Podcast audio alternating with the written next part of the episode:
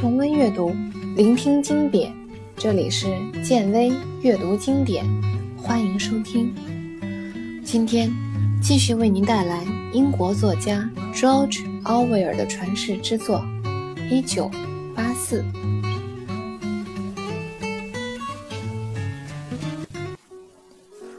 他就这样又过了很长时间，白子放回原处，但他的心情已经不能再次平静下来了。这使他开始认真考虑起了这盘残棋，但还是又开小差了。他不由自主地用手指在桌子上画着二加二等于五。他说过。他们钻不进你的灵魂，但他发现他们可以。奥布莱恩也说过：“你在这里碰到的事情是永远都不会毁灭的。”这是对的。有些事情是不可能挽回的。你心里的东西已经被腐蚀掉了，甚至已经被掐死或者烧死了。他见过他，还和他说了话。现在这已经不会再有什么危险了。他已经知道了，他们对自己所做的一切几乎没有再有任何兴趣了。只要他和他愿意，他可以安排时间跟他见面。上一次他们是偶然碰到的，那是在三月里的一天，是在公园里。当时天气特别冷，草已经死了。到处都没有生机，土地也被冻成了铁块。当时他们只是偶然擦肩而过，但他立即转过身来，并不是很热心的跟着他走。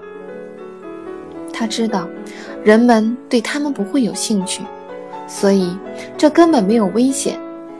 接着，他从草地里斜穿过去，走得特别快，就像要甩开他似的。但后来，可能是因为发现甩不开，就允许他走过来了。于是，他们肩并着肩走着，走到了没有叶子的树堆里。这里既不能避人，也不能挡风。但他们就在这里停下了。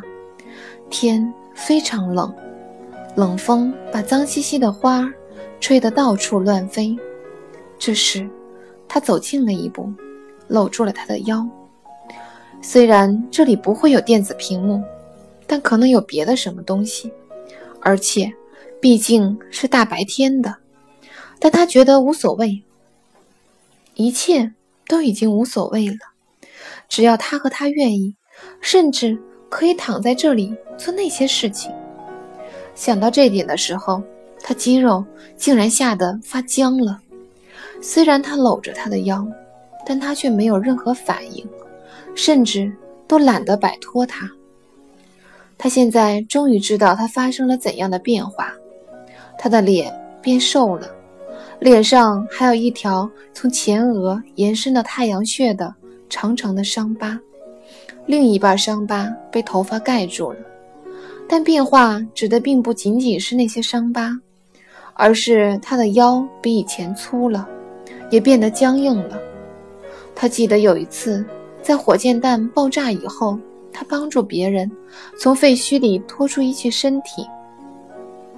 他吃惊地发现，尸体沉重的令人难以相信，而且僵硬得不像人体，更像尸块。而现在，他的身体也让他有了这种感觉。这时，他不由得想到，他以前细腻的皮肤现在变成了什么样呢？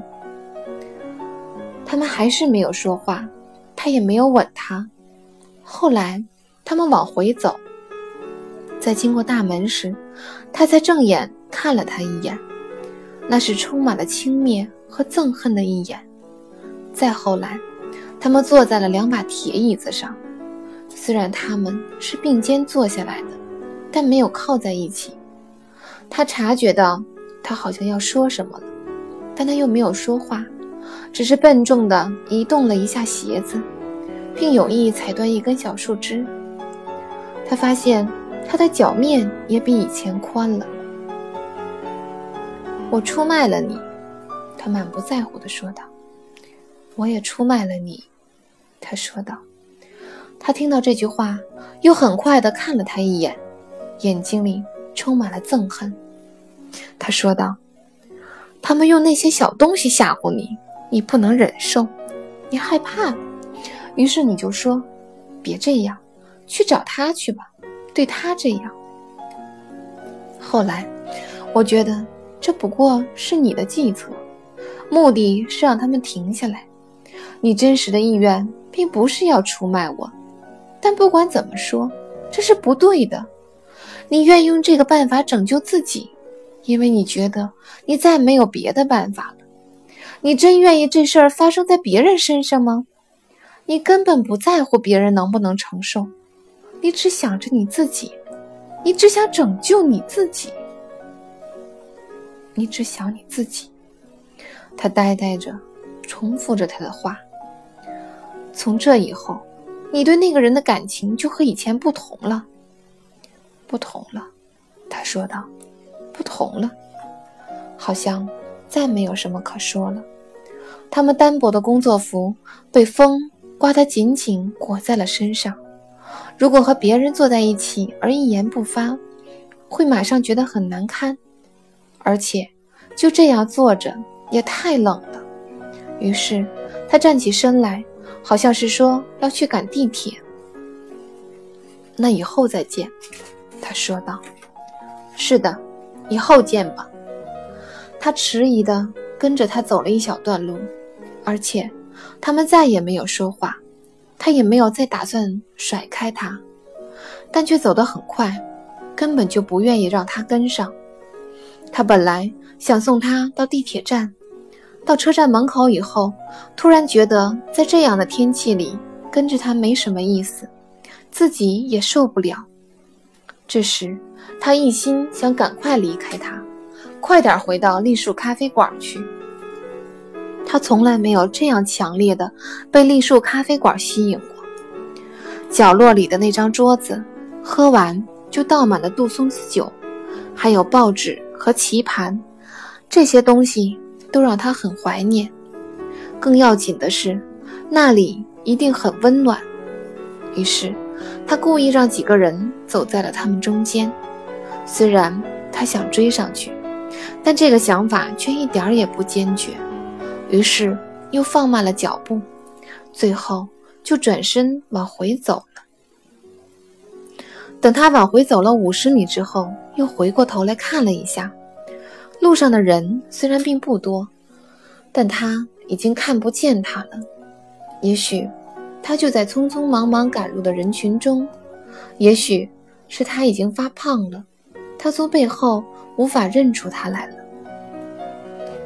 你那时说的就是这个意思。他想起了他刚刚说的话。是的，他说的就是这个意思。他不但在嘴上这样说了。在心里也这样想的，他希望他们把他去喂老鼠，只要不是他就行。电子屏幕里的音乐变了，变成了一种黄色调子，就好像在嘲弄他似的。也许下面这些事不是真正发生过的，只是一种声音的记忆。他隐约听到有一个声音唱道。栗树荫里，凉风习习。我背叛了你，你背叛了我。听着这声音，他忍不住热泪盈眶。服务员看到他的杯子里没有酒了，立即拿来酒瓶给他倒酒。他凑上去闻了闻酒瓶，觉得杜松子酒越喝越难喝了。其实，喝杜松子酒也是他沉溺的一个因素。他觉得这是他的生命，死亡和复活。每天晚上他都要靠杜松子酒沉醉，而每天白天他都要靠杜松子酒清醒。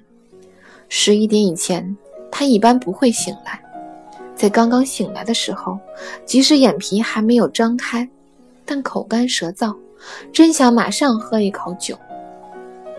如果在睡觉之前，他没有在床边放一瓶酒，他是无法从床上爬起来的。在中午的几个小时里，他面无表情地呆坐在这里。从十五点到深夜关门，他基本上每天都待在咖啡馆里。他干什么都没有人管他，电子屏幕不再监视训斥他，警笛也不再惊动他。除此之外，在整整一个星期的时间里，他只到真理部去两次。那里已经算是一个被人遗忘的地方了。他在那里做一些像工作的事情。他被指派参与一个小组委员会下的分支委员会的工作。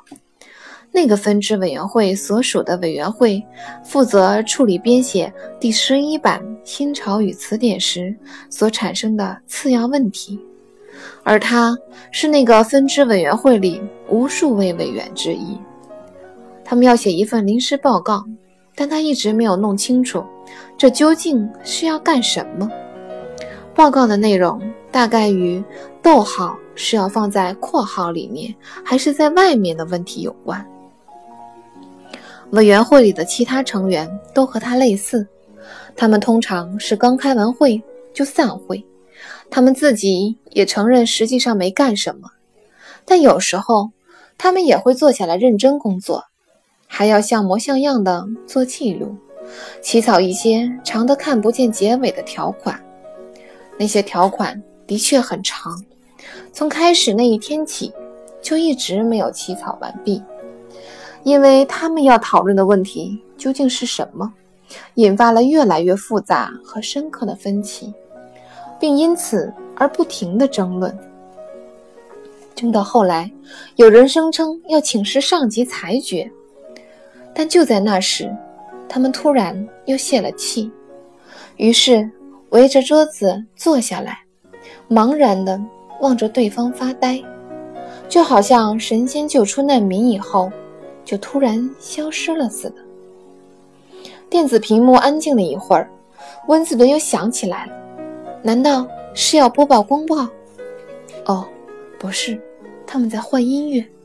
他的眼前又出现了一幅非洲地图，这幅地图上还包括军队的行动路线。一支黑色的箭头指向南方，另一支白色的箭头从东面插了进来，割断了黑色的箭头的尾巴。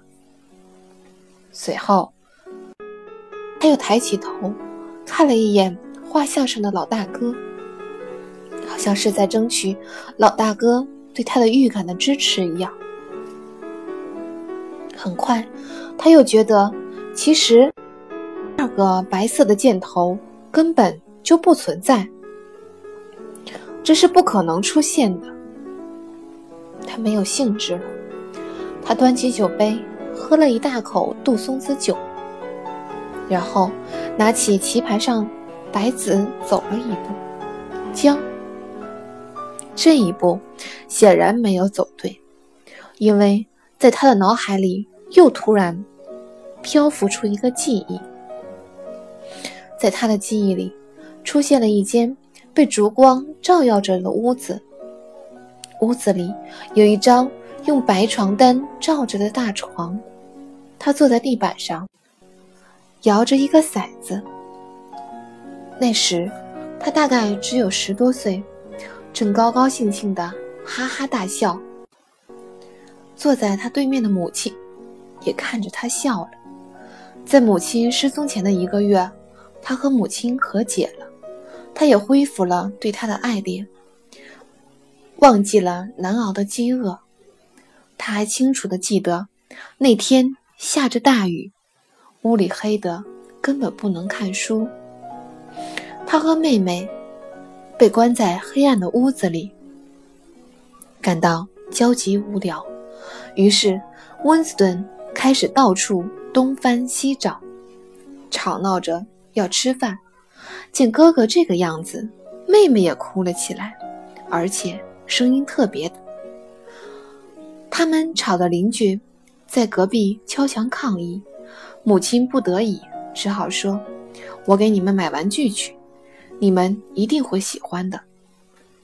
说完这些，他就冒雨出去了，在附近一家小百货店买来一只装着骰子、可以玩进退游戏的玩具。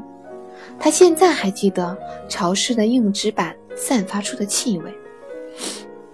那个木头做的小骰子表表面很粗糙，根本就放不平，而且硬纸板也已经破了。看着这个所谓的破烂玩具，温斯顿自然是高兴不起来了，根本就没有任何兴趣。但母亲却点起蜡烛。陪他坐在地板上玩了起来。当他的骰子要到达终点的时候，他马上兴奋地大声笑了起来。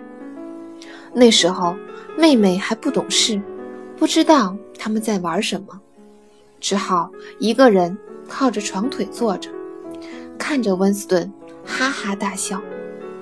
他也傻呵呵地跟着哈哈大笑，整个一个下午。他们都玩得非常高兴。他努力地想从脑海里消灭掉这个场景，这个记忆是虚幻的。他常常会出现这种虚幻的记忆，但是只要知道他们是虚幻的，那就没有什么大不了的了。有些事情是发生过，但有些就没有。他再次回到棋盘上，然后用手拿起了白子。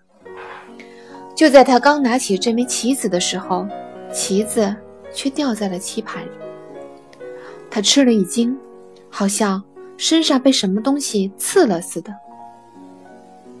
接着，他听见一阵喇叭声划破了空气，原来是要发布公告了。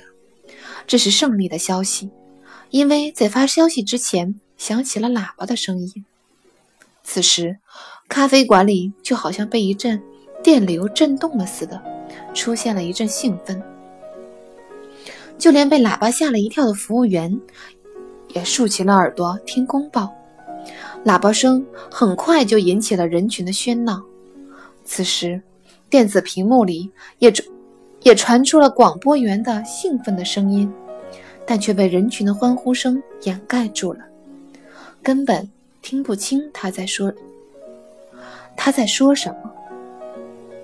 在外面的大街上，这个消息就像变魔术一样，在一瞬间就奇迹般的传播开了。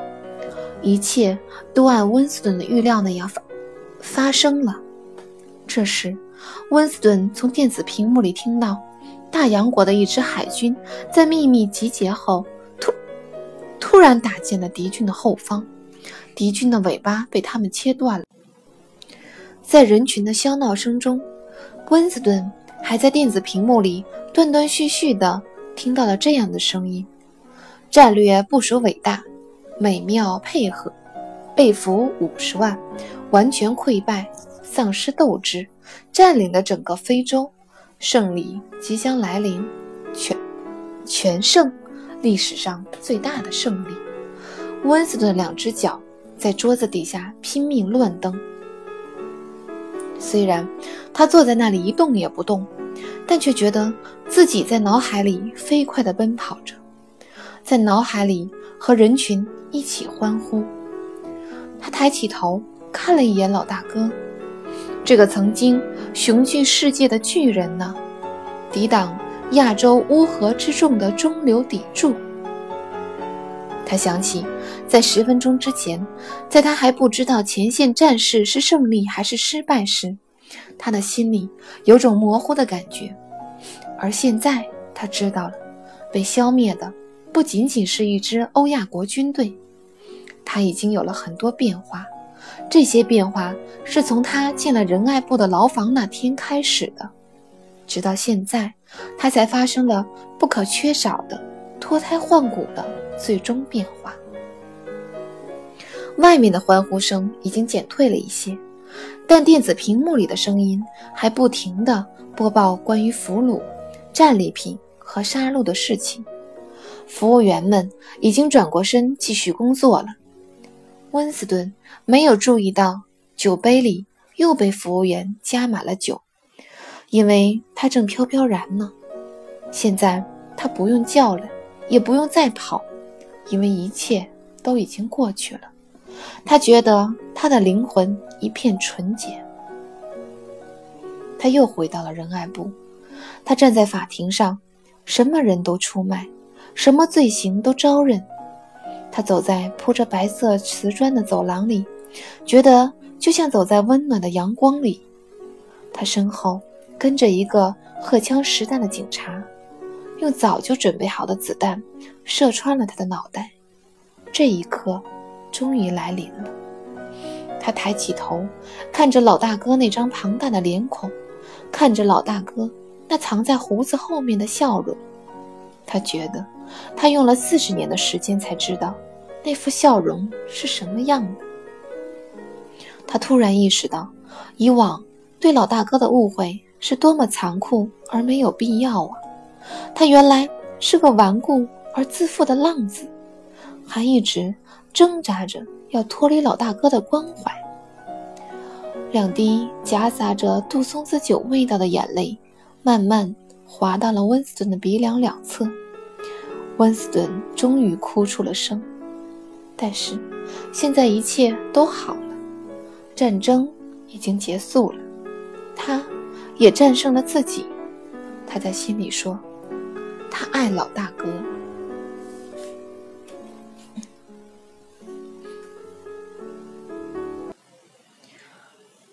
到这里，一九八四已经全部为您阅读完毕。感谢您在这里一直的守候，感谢您对这部专辑的厚爱与包容，谢谢您。